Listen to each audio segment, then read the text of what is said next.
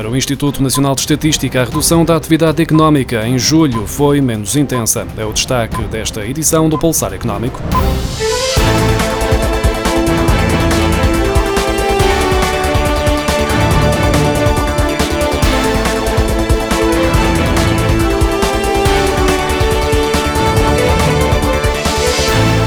A economia portuguesa continuou a recuperar gradualmente da crise pandémica em julho, depois de fortes quebras registadas em abril, dando agora sinais de que há uma redução menos intensa da atividade económica.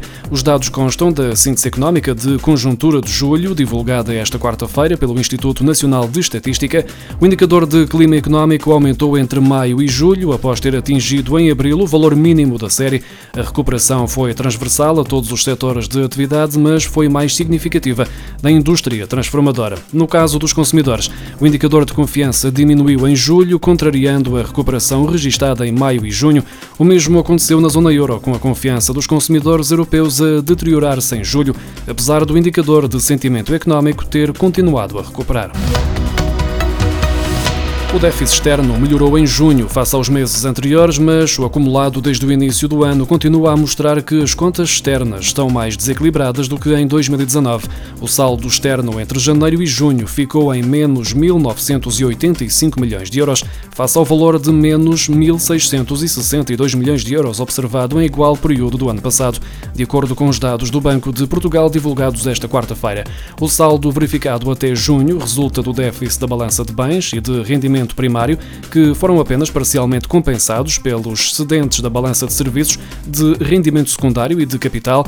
Ainda assim, a balança de serviços foi fortemente penalizada devido à queda do turismo, um setor que representa um enorme peso na economia nacional.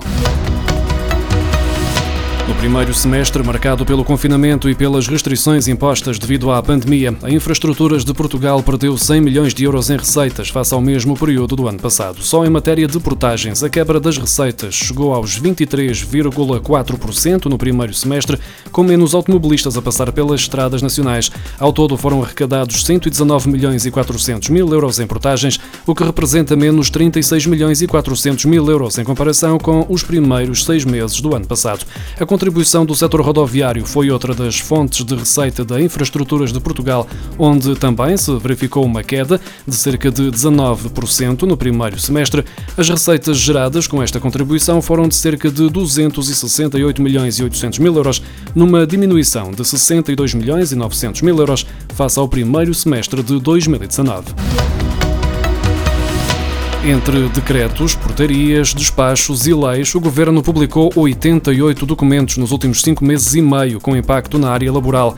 De acordo com a compilação da Direção-Geral do Emprego e das Relações de Trabalho, isto representa em média quase um documento novo a cada dois dias. Entre os diplomas em causa estão textos mais genéricos, como os decretos presidenciais do estado de emergência, mas também textos que alteram especificamente as regras do mundo do trabalho ou medidas fiscais.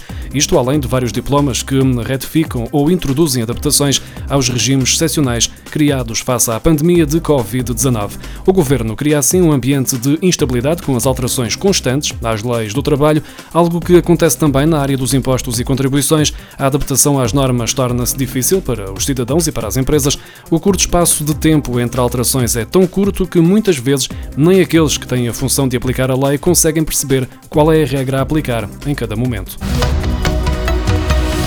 Foi publicado na terça-feira o Programa Nacional de Apoio ao Investimento da Diáspora, uma iniciativa que, segundo o Ministério da Justiça, irá facilitar os negócios e a economia para os imigrantes portugueses e luso-descendentes que queiram investir ou alargar a sua atividade económica em Portugal. O programa destina-se também a empresários nacionais que pretendam internacionalizar os seus negócios através da diáspora prolongamento até 31 de outubro das isenções fiscais na aquisição de material para o combate à pandemia de Covid-19 entrou esta quarta-feira em vigor. Estão isentas de IVA as transmissões e aquisições intracomunitárias dos bens que se destinem à distribuição gratuita às pessoas afetadas pelo surto de Covid-19 ou expostas a esse risco, bem como às pessoas que participam na luta contra a Covid-19, ao tratamento das pessoas afetadas pelo surto ou na prevenção pelo Estado, regiões autónomas ou autarquias locais. Thank you.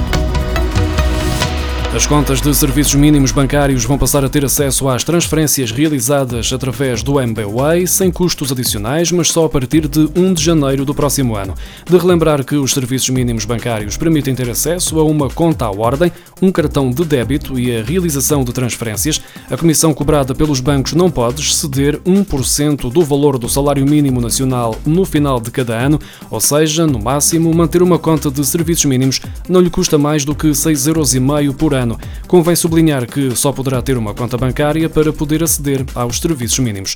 Se apenas precisa de uma conta para fazer ou receber transferências, fazer pagamentos ou levantamentos com cartão, esta é uma boa alternativa para escapar às comissões bancárias que são cobradas nas contas com outros produtos associados. No final de junho, existiam 117.491 contas de serviços mínimos bancários, número que representa um crescimento de 13,4% em relação ao final do ano passado.